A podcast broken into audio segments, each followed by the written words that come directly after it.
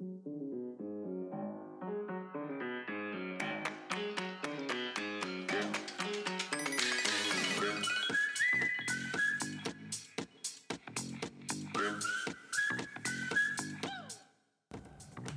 à tous et bienvenue sur ce nouvel épisode d'Avec Brio.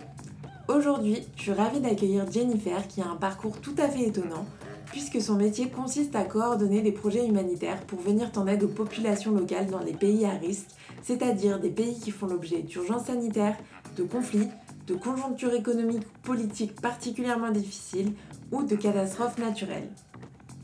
Vous l'aurez compris, Jennifer a un parcours atypique puisqu'elle ne travaille pas à Paris, à Bordeaux ou à Lyon, mais s'est déplacée dans des pays comme l'Irak, l'Afghanistan, le Libéria et j'en passe, et travaille actuellement en République centrafricaine. À travers cet épisode, Jennifer nous explique ce qui la pousse à faire son métier. On y parle de quête de sens, de l'importance de sortir de sa zone de confort pour arriver au résultat souhaité et de relations humaines lorsqu'on vit une vie d'expatrié. Si vous entendez quelques voitures, c'est normal. Je souhaitais véritablement faire cette interview que je trouve très inspirante et celle-ci a été faite juste avant son départ à l'aéroport. J'espère que l'épisode vous plaira autant qu'il m'a plu et je vous souhaite une très bonne écoute. Hello Jennifer, comment tu vas? Ça va bien, merci. Et toi? Bah, Très bien, merci. Merci beaucoup d'avoir accepté cette interview. Est-ce que rapidement tu peux nous présenter ton métier, ce que tu fais et surtout depuis combien de temps tu le fais? Euh, alors, actuellement, je suis coordinatrice terrain pour euh, les projets humanitaires. Ça consiste au global à superviser la mise en œuvre des opérations euh, humanitaires sur une zone donnée dans un, dans un pays donné. Ok, et ça fait combien de temps que tu le fais? C'est assez nouveau le poste pour moi. J'ai pris ce poste il y a quelques mois, il y a deux mois. J'avais déjà eu un poste un petit peu similaire, euh, mais principalement axé sur les programmes et non pas sur la globalité des opérations pendant neuf mois sur ma précédente mission. Et avant ça, je faisais quelque chose d'assez différent qui était plus en lien avec la gestion des euh, contrats euh, bailleurs. Et ta première mission, elle remonte à Il me semble que c'était 2016 au Libéria. Waouh Ok, donc ça va faire 4 euh, ans que tu sauves le monde. Bravo. Sauver le monde, c'est un bien grand mot. Est-ce que euh, tu peux m'expliquer ton parcours scolaire? Est-ce qu'il y avait quelque chose qui te prédestinait à faire ça? Quelque chose qui t'animait depuis que tu étais petite? Ou quelqu'un? Ou alors euh, quelque chose comme un cours, un film, un livre? Alors pas vraiment. À la base, je me destinais à quelque chose de complètement différent. Je pensais faire des études de commerce, euh, qui n'a pas vraiment grand-chose à voir. complètement. Euh, et ça s'est vraiment construit au fil du temps. Le déclic, ça a été quand j'ai fait mon Erasmus à Londres, euh, où j'ai eu un cours sur les droits de l'homme. Et j'avais fait notamment un essai sur les, la torture sur les enfants euh, dans les prisons du Pakistan. Joyeux. Euh, extrêmement joyeux. Mais ça a été aussi un déclic pour moi euh, et de me dire que je, voilà, je voulais faire quelque chose plus tourné dans ce domaine. Donc voilà. Et du coup, je me suis plus orientée vers un cursus droit de l'homme initialement. Et puis j'ai fait une année de césure avec des stages. J'ai fait un stage en ONG humanitaire. Et à partir de là, j'ai vraiment décidé d'essayer de, partir sur le, sur le terrain pour voir vraiment comment ça se passait de plus près. Et en plus, si, euh, si je me souviens bien de ce que tu m'avais dit, c'est que tu avais été acceptée à Assas dans un master euh, vraiment top. Ouais. Mais que finalement, tu as préféré partir en mission. Ouais. Plutôt que de prendre ce master. Tout à fait. C'était un peu le dilemme où euh, j'ai quand même mis un peu de temps à trouver ma première mission. Hein. J'ai mis plus de 7-8 mois, il me semble.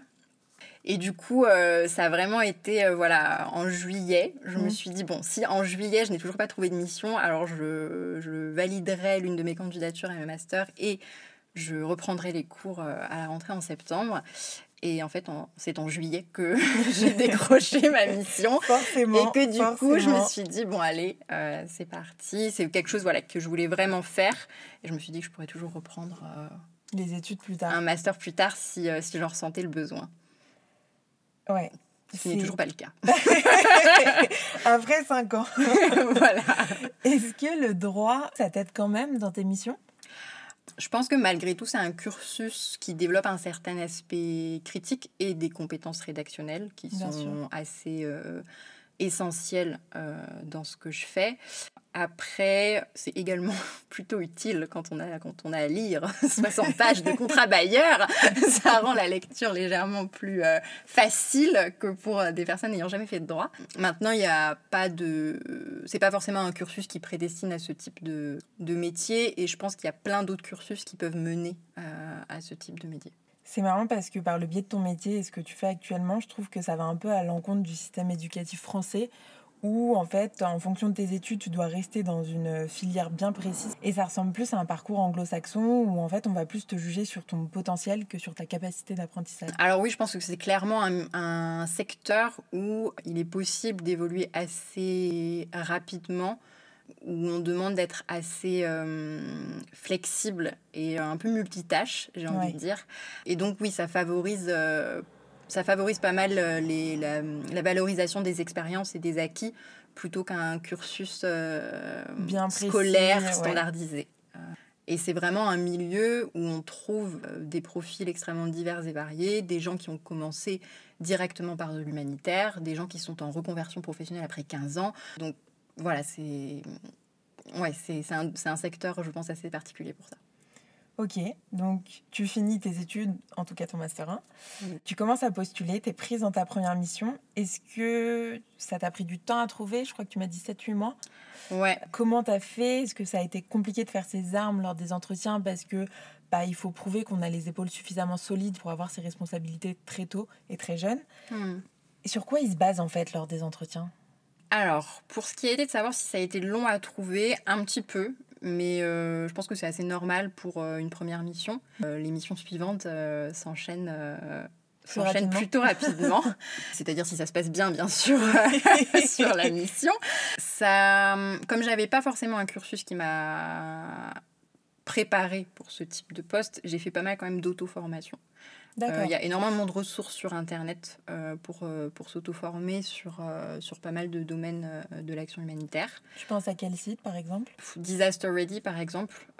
C'est un site où il y a énormément de modules assez courts qui permettent en tout cas d'avoir une introduction et une compréhension du contexte. Après, il y a du contexte humanitaire.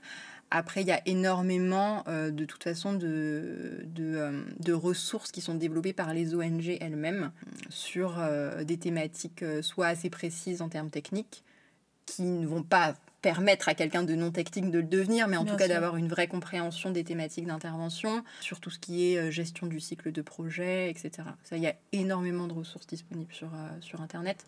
Et c'est comme ça que j'ai décroché mon premier stage, en fait, en faisant de l'auto-formation. Et euh, je l'ai eu à la suite d'un entretien RH et d'un test.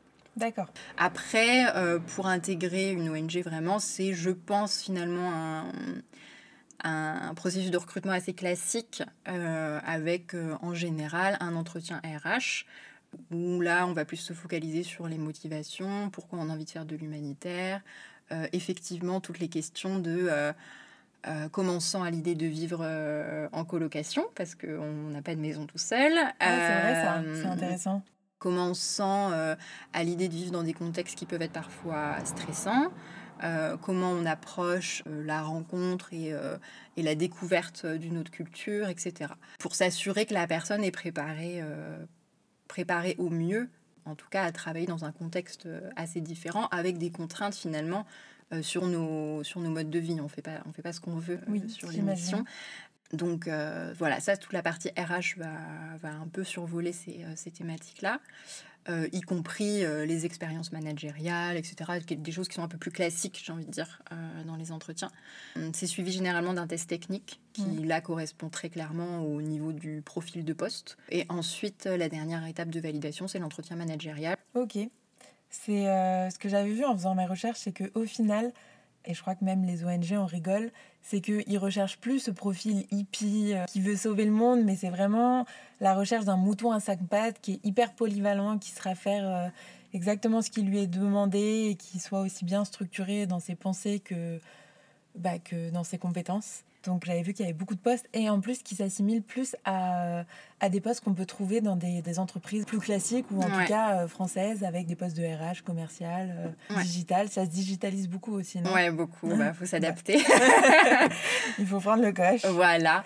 Ouais, ouais, tout à fait. Hein. Je pense qu'il y a il y a une vision peut-être euh, de certaines personnes qui sont pas du tout dans le secteur de euh, voilà tu disais tout à l'heure de sauver le monde. Euh, malheureusement on le je ne dirais pas que, que c'est ce que nous faisons au jour le jour. Nous apportons un soutien certes mais après oui oui un, je pense que c'est un milieu qui s'est beaucoup beaucoup professionnalisé au fil du temps. Mm même si euh, je pense que dès le début, il y avait des profils assez techniques, je pense notamment aux médecins, etc., euh, de toute mm. façon, euh, mais qui s'est énormément structuré peut-être. On a eu aussi l'apparition de beaucoup de nouveaux postes pour répondre à différentes exigences, mais je pense notamment justement au premier poste que j'ai eu, qui était sur du chargé de contrat bailleur. Il me semble que c'est des postes qui n'existaient pas à la base, à la naissance de l'humanitaire, parce qu'on avait beaucoup moins de, de contraintes. Euh, en termes de, euh, voilà, de, de, de respect d'obligations contractuelles, ou que c'était peut-être un peu moins suivi. Tous les aspects euh, aussi de suivi évaluation de programmes qui se sont développés pour s'assurer qu'on met vraiment en œuvre bah, des programmes de qualité qui sont pertinents, qui ont un vrai impact. Je pense que c'est voilà, aussi toute une réflexion qui est liée sur comment faire pour que les programmes qu'on met en œuvre soient pas juste de la réponse d'urgence à court terme, mais que ça puisse avoir des des bénéfices à un peu plus, euh, un peu plus long terme également, bon, en, prenant en compte aussi le contexte dans lequel on intervient, bien sûr, mais comment on est cette réflexion-là. Ok. Dans combien de pays euh, t'es allé? Alors, euh, j'ai fait Libéria, ensuite Afghanistan, Irak et Myanmar, et là en ce moment République centrafricaine. Classique. C'est un parcours tout à fait classique. Comment ton entourage a réagi quand tu leur as fait part de ton, de ton choix pour ta première mission, notamment au Libéria je dirais que l'inquiétude a primé. Est-ce que quelqu'un a souhaité stopper la vie? Ouais, clairement. non, je pense que c'était un mélange de d'inquiétude, de j'ai pas envie de dire fierté, mais si d'un côté. Euh, peut-être que ça s'est développé un peu plus tard. Je pense que vraiment au début c'était l'inquiétude. Hein, mais le Il y pourquoi. D'incompréhension? Non, je dirais pas vraiment incompréhension. Je pense que plus ou moins ils l'ont vu venir. Euh, de par mes centres d'intérêt, euh, mes discours, etc il faut dire que j'ai décidé de changer de cursus de manière assez brutale. Hein. Euh, un petit peu du jour au lendemain. Et puis ça s'est fait un peu du jour au lendemain. Hein, je leur ai annoncé un peu du jour au lendemain. Mais ouais, je pense qu'au début, ils étaient pour ce qui est normal. Hein, euh, je parle principalement pour, pour mes parents, évidemment. Ouais, ouais principalement de l'inquiétude. Et puis au fur et à mesure, euh, voilà, que je pense qu'ils se sont de plus en plus aussi intéressés à, à, ce que je faisais, aux pays dans lesquels j'allais. Ils regardaient des documentaires sur les pays dans lesquels je suis en mission. Euh, euh, donc voilà, je pense qu'ils le, ils le vivent mieux maintenant. ils le gèrent mieux maintenant. Après, c'est jamais facile de, de repartir, de pas passer beaucoup de temps avec sa famille. C'est ça, c'est ce que j'avais demandé. Est-ce que toi, tu avais une certaine appréhension en y allant, surtout pour ta première mission? Est-ce que tu les as toujours quand tu repars? Comment tu fais pour passer outre Ouais. Oui, clairement, j'en ai eu avant de partir. Hum, mes premières semaines ont été assez euh, difficiles sur ma première mission, non pas à cause du, du, contexte, hein, euh, mmh. l'équipe avec, qui j'étais était géniale, euh, mais ça a été un peu ce sentiment de... De rupture. Ouais, de rupture et peut-être d'un moment dans ma tête où je me suis dit est-ce que je suis vraiment en train de faire ça? Pourquoi? Est-ce que tu as bien réfléchi? Est-ce que tu as bien réfléchi avant de partir? Donc euh, oui, il y a eu, il y a eu ces, ces moments-là. Il faut dire aussi que j'étais, j'avais pas j'avais pas été non plus élevée avec l'habitude de, de, voyage, en tout cas lointain. On a, mm. on a un peu voyagé, mais en Europe principalement. Donc des cultures qui restent assez similaires. Euh, j'étais jamais toute seule. J'étais, j'avais la première fois que je suis partie seule, c'était à Londres, mais bon, du coup, quand même, dans un pays qui reste relativement proche. J'étais à deux heures et demie de en Eurostar pour rentrer chez moi, donc ça allait. donc ouais, c'était plus ce côté de me dire, ok, c'est la première fois que je suis toute seule dans un pays que je connais très peu finalement. Mm. Je me renseigne toujours un peu avant de partir, évidemment, mais que, où je suis loin de tous mes points de, de repère. J'ai pas mes amis, j'ai pas ma famille, donc j'ai pas mes supports habituels, etc. Oui, ça a été un peu... Euh, voilà, de sortir de ma zone de confort, ça a été un peu, un peu compliqué au début. Euh, c'est un sentiment qui s'est quand même beaucoup atténué au fil, au fil des, des missions. Je dirais que plus que de l'appréhension qui prime maintenant à chaque fois que je pars, il y en a toujours un petit peu, hein, je mhm. pense.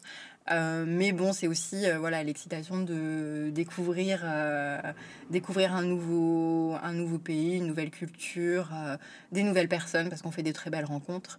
Et voilà, finalement, quand même, sur mes missions, j'ai toujours eu des points de support aussi, en fait, au niveau de ma mission, qui se sont développés au fur et à mesure. Donc, et des belles amitiés qui se sont créées, qui durent toujours. Donc, voilà. Qu'est-ce qui t'a le plus marqué quand t'es arrivé, je pense par exemple au, allez, peut-être pas au Liberia, parce que je ne sais pas du tout à quoi ça ressemble, ni, euh, ni quelle est la culture là-bas ou quel est le climat, mais euh, par exemple en Afghanistan? Qu'est-ce qui t'a le plus marqué et euh, surtout la plus grosse différence avec la France?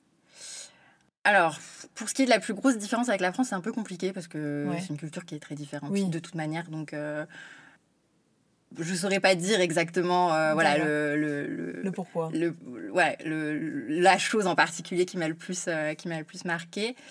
Ça a été ma première mission vraiment coup de cœur ah top je pense une de celles où j'avais le plus d'appréhension finalement pour partir parce que justement je savais que le choc culturel risquait d'être un peu plus important et que j'avais un peu peur de faire des impairs.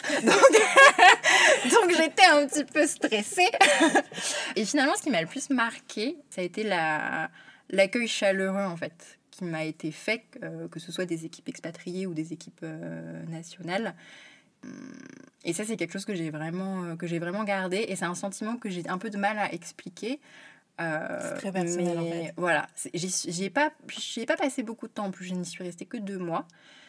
Mais ça reste un pays auquel euh, je me suis énormément attachée. Euh, je continue de suivre la situation, à m'enseigner, à lire des livres dessus, à en apprendre toujours plus dessus. Donc voilà, sans vraiment savoir comment l'expliquer, c'est un pays où je sens qu'il y a eu un lien qui s'est créé assez rapidement j'adorerais, euh, j'adorerais d'ailleurs euh, faire une, une autre mission là-bas. Ah, top. Est-ce qu'on s'acclimate vite quand on arrive dans des pays du coup qui sont très euh, différents du sien? Mmh. Est-ce que est-ce qu'on arrive à avoir une vie qu'on juge normale? Alors, je dirais que ça dépend des pays et que ça dépend de la personnalité. D'accord. Au final, j'ai, je pense, jamais eu trop de soucis à m'adapter assez rapidement au, mode de vie qui, euh, qui était, euh, qui était euh, là-bas. Alors oui, ça demande des ajustements, bien sûr. Notamment, enfin, quelque chose d'assez, finalement, qui va être le plus visible, c'est en termes de code vestimentaire, par exemple. Qui vont varier de pays en pays, hein, de toute façon mais voilà, mais oui, je trouve qu'on on prend finalement le pli assez, assez rapidement. Euh, si tenté, je dirais qu'on s'intéresse suffisamment au contexte et que euh, et qu'on y fasse qu'on y fasse attention, qu'on échange avec euh, avec bah, le, personnel local, avec les personnels expatriés qui sont là depuis longtemps, qui ont une bonne connaissance également. Donc c'est quelque chose qui m'a pas vraiment posé problème et qui finalement c'est quelque chose que j'apprécie aussi de devoir me confronter à des modes de vie qui sont différente de ce que, oui, ce que, tu cherches peut-être. Avant. Oui, il y a un côté, une envie de, de, de, découvrir, sachant que malgré tout, en tant qu'expatrié... Euh, tu vis pas la vie d'un local Non. Hmm. Voilà. On a, euh, dans certains pays, on a des règles, des contraintes, euh, des règles de vie qui sont très strictes, hmm. avec parfois des, des restrictions de mouvement, etc. Et puis voilà, malgré tout, même si on peut en, apprendre plus et comprendre plus certaines choses, voilà, en tant qu'expatrié, effectivement, je ne pense pas qu'on arrive à un point où vraiment on, vive la même vie qu'un local, ce qui est plus ou moins logique et compréhensible. Euh, et euh, mais ouais, voilà, non, je pense pas qu'on arrive à ce point-là. ok. En s'orientant vers l'humanitaire, on se doute que tu étais animé par une quête de sens. C'est quelque chose qui est très recherché aujourd'hui. Alors après, le sens, c'est vrai que c'est très large. Il y a même une étude Deloitte qui est sortie euh, où je crois qu'il y a 87% des personnes qui accordent du sens au travail. Est-ce que, est que toi, tu l'as trouvé et qu'est-ce que tu dirais aux gens qui voudraient se lancer mais qui n'ont pas encore franchi le, le cap? Euh, Oui, je pense que si j'ai choisi ce métier, c'est clairement parce que je voulais un métier qui, qui avait du sens. Euh, consciemment ou inconsciemment au départ, j'ai de toute façon euh, souvent eu envie voilà, d'avoir un métier qui était en tout cas tourné vers, vers l'autre. Même euh, dans, j'ai envisagé d'autres, euh, d'autres métiers comme journalisme, etc., mais plus type reporter, etc. Mhm. Hum, Est-ce que je l'ai trouvé? Oui, je pense. oui, je continue. Donc, je pense que d'un côté, euh, hum, d'un côté, oui, c'est un métier qui, qui pour moi a du a un vrai sens. Est-ce que je suis toujours en quête de sens? Oui aussi, je pense. Mhm. Malgré tout, c'est pas. euh, je me dis pas, ça y est, j'ai trouvé. J'arrête de Je chercher vais me le sens de ma vie, c'est bon. J'arrête tout à 27 ans. Euh, voilà, je pense que c'est bon la vie c'est aussi un peu plus global du coup euh, voilà, mais oui, je pense que je fais un métier auquel je crois encore euh, qu'il a un vrai sens et sinon je pense que je ne serais au le moment où j'arrêterai de croire qu'il a un vrai sens, je pense que je serais plus capable de le faire. Et un petit conseil pour ceux qui recherchent cette quête de sens et qui voudraient se lancer de réfléchir vraiment à, euh, à ce qu'on a envie de faire de, de sa vie finalement. Et euh, c'est quand même, on passe quand même beaucoup de temps au travail, qu'on le veuille ou non. Et je dirais de pas avoir peur de se planter, tout simplement.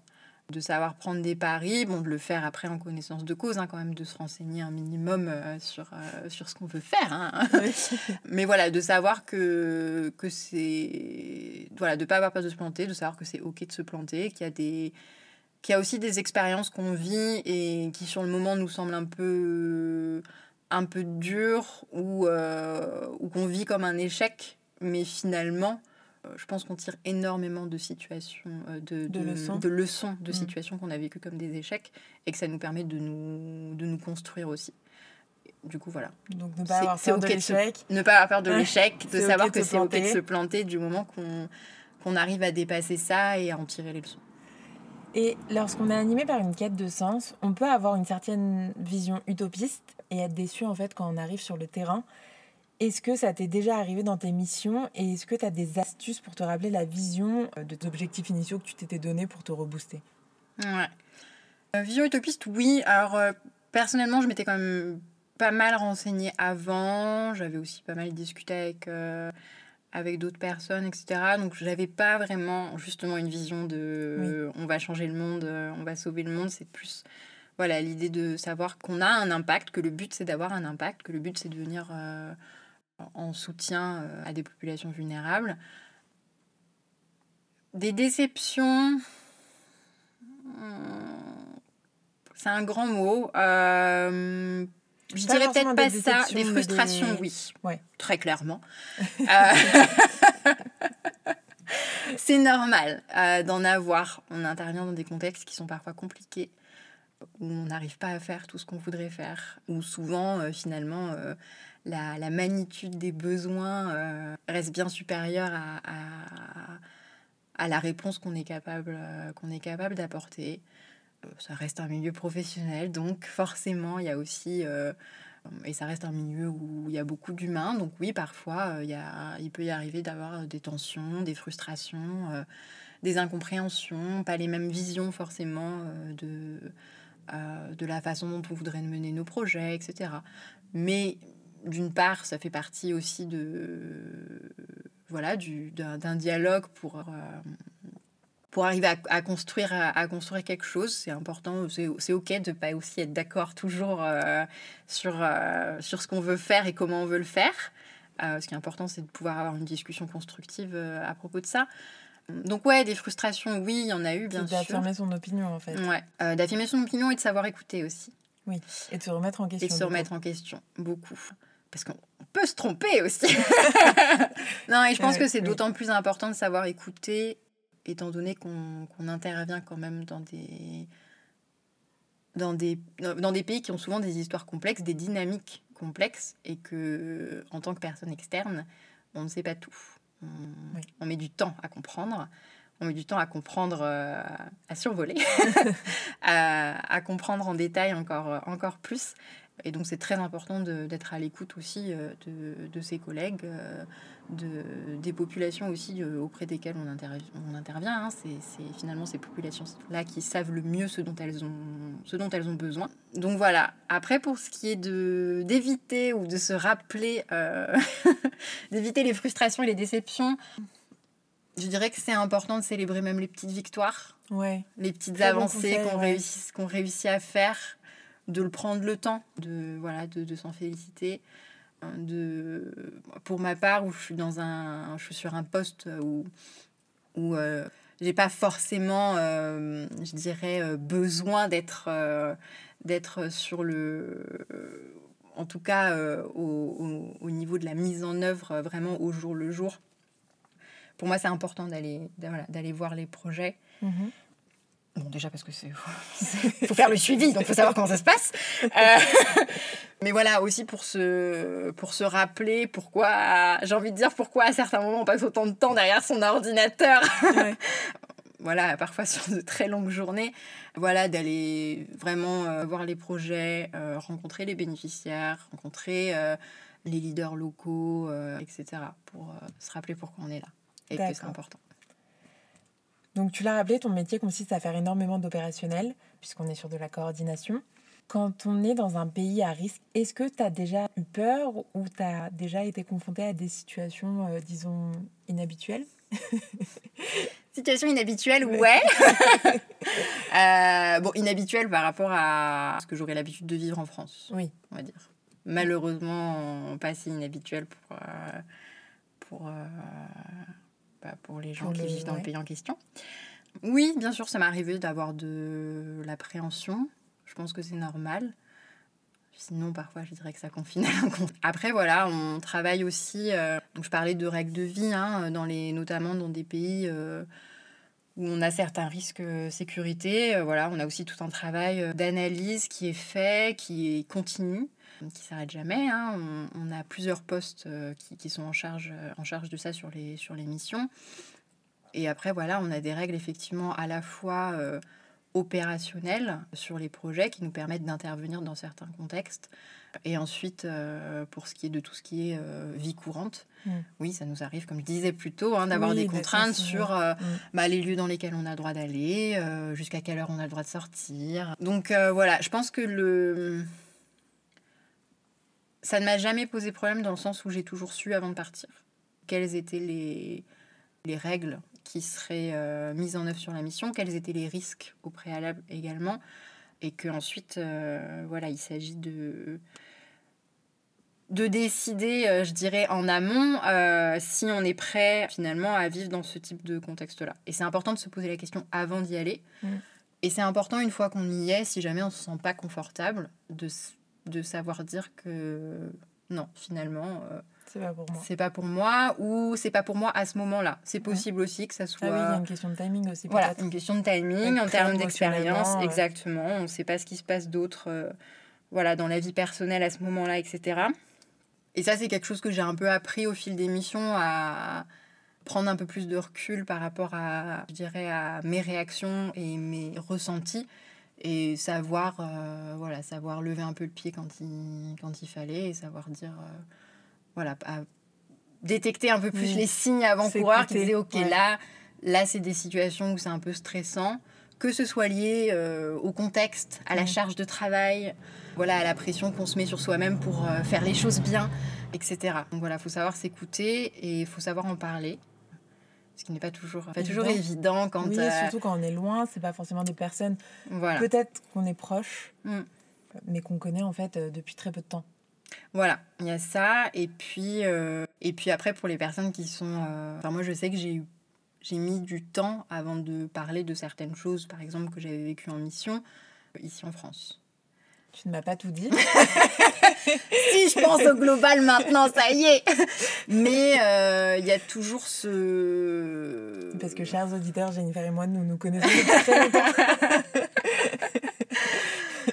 Non, mais par exemple, il y a des choses euh, dont, dont j'ai pas parlé à mes parents pendant très Oui. longtemps. Parce que je pense que d'un côté, il y a le fait de pas avoir envie d'inquiéter ses proches, qui Oui. finalement ne peuvent rien faire. Oui.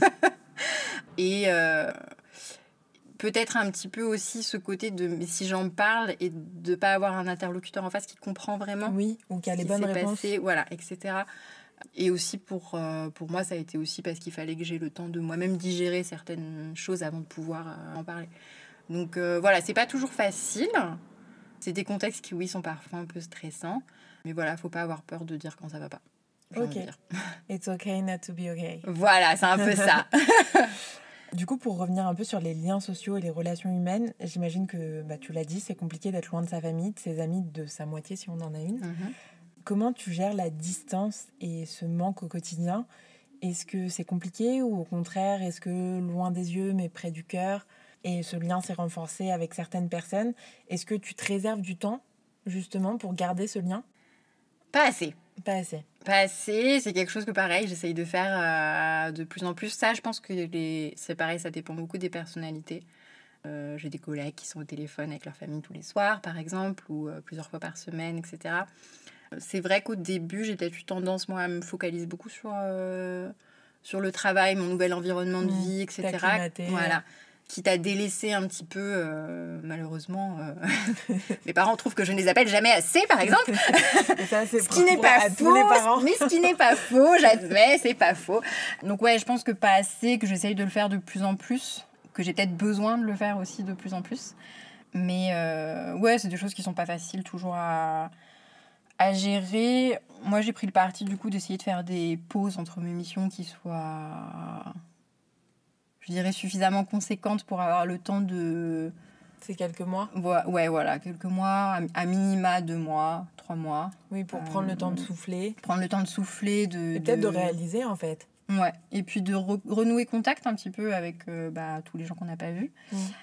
Après, bon bah voilà, l'avantage c'est que j'ai envie de dire que ça priorise dans les relations forcément. Fais un tri Euh, donc voilà, ça fait un peu un tri de facto. et tu gardes les Euh, meilleurs. Voilà, c'est un peu ça. Et finalement, euh, du coup, euh, voilà, quand je reviens et que je revois mes amis, bon ma famille bien sûr c'est toujours Prioritaire. euh, prioritaire et puis ça se passe voilà c'est toujours bien on- ça se passe toujours bien on est content de se retrouver etc et avec les amis finalement pour la plupart c'est comme si on s'était jamais quitté donc du Oui. coup euh, au final ça va on s'en sort pas trop mal Ok, top. Euh, Est-ce que c'est quelque chose que tu dois faire toute ta vie? Alors je sais pas bonne question Hum, peut-être pas peut-être que oui mais en tout cas à l'heure actuelle je me vois pas j'arrive pas à me voir faire autre chose Ok. Euh, et du coup tant que ça ça continuera Tant que tu auras ce sentiment Voilà. finalement de. C'est quoi? C'est de l'adrénaline en fait? Euh, oui, il y a une part, euh, une part d'adrénaline, hein, comme je disais, des- de- un peu d'excitation, de découvrir de, nouvelles choses, euh, des nouveaux endroits, des nouvelles personnes, une nouvelle culture, de se confronter à finalement nos préconceptions avant qu'on y aille. On est obligé un petit peu de se faire une idée, hein, mais de, du coup de se confronter par exemple à ces idées qu'on avait avant et puis, et puis voir comment ça évolue sur place. Ouais, c'est un mélange de un mélange de plein de choses qui me poussent à continuer à faire ça. Voilà, peut-être que peut-être qu'un jour je me dirai qu'il est temps de me tourner vers autre chose et dans ces cas-là je le ferai. Ok. Mais euh, Mais pour l'instant, c'est ce qui t'anime. pour le moment c'est c'est- voilà, c'est ce que j'ai envie de continuer à faire. Ok. J'ai deux dernières questions très rapides pour toi. Avec ton expérience, et du coup, tu l'as déjà dit dans les précédentes réponses, mais c'est quoi le conseil phare que tu donnerais aux auditeurs d'Avec Brio qui souhaiteraient mener leur projet justement euh, avec brio? Euh, bah, comme j'ai dit, pas avoir peur de se planter. Je pense que c'est vraiment ce qui freine Beaucoup le- de gens. beaucoup de gens, le plus de gens. Euh, D'autant quand on est, euh, j'ai envie de dire, dans une situation un petit peu standard et peut-être un petit peu confortable, même si ça nous rend pas heureux. Il y a une différence, je pense, à être, à être dans une situation de confort, on va dire, où on sait ce qui nous attend, etc. Ça a quelque chose de rassurant, mais c'est différent de quelque chose qui vraiment nous rend, nous rend heureux. Donc voilà, parfois, faut. Alors après, je comprends, hein, parfois il y a des contraintes après autres qui font qu'on n'a pas toujours le choix de tout lâcher pour vivre le rêve de notre vie. Mais voilà, si c'est faisable, si c'est possible, de ne pas avoir peur de, de se lancer de se lancer et euh, voilà, de discuter avec des gens aussi qui ou qui ont eu des parcours un peu, euh, un peu atypiques hein, pour se rassurer, pour savoir que c'est possible, ou euh, des gens qui... totalement le voilà, qui- n'est-ce pas Tu es dans la bonne émission, merci. Je cible bien mes, les personnes à interviewer. Ok. Et du coup, c'est qui la prochaine personne euh, que tu souhaiterais entendre sur ce podcast? J'en ai aucune idée. Non Désolé, désolé, mais je vais y réfléchir et je reviendrai vers toi. Ok, ça marche. Jennifer, merci beaucoup d'avoir participé à cette interview. J'espère que ça t'a plu. En tout cas, pour moi, c'était hyper enrichissant. J'adore ton parcours. Merci à toi de m'avoir invité. Et j'espère te revoir très très vite parce que Jennifer repart demain en Centrafrique. Si ouais, République Centrafrique. Voilà. Merci beaucoup. Merci à toi. C'est la fin de cet épisode. J'espère que celui-ci vous a plu. Si vous avez apprécié le podcast, n'hésitez pas à vous abonner, à partager en me taguant sur les réseaux sociaux avec le hashtag avec brio, à mettre 5 étoiles sur Apple Podcast ou simplement à en parler autour de vous. N'hésitez pas également à me faire vos retours sur l'épisode, ça me fait toujours très plaisir. J'en profite également pour rappeler que le premier épisode d'Avec Brio est toujours disponible. Il s'agit de William et Valentin, cofondateurs d'Interlude, qui nous parlent de comment ils ont monté un média en lien avec leur passion. Je vous dis à bientôt et surtout à la semaine prochaine pour le prochain épisode.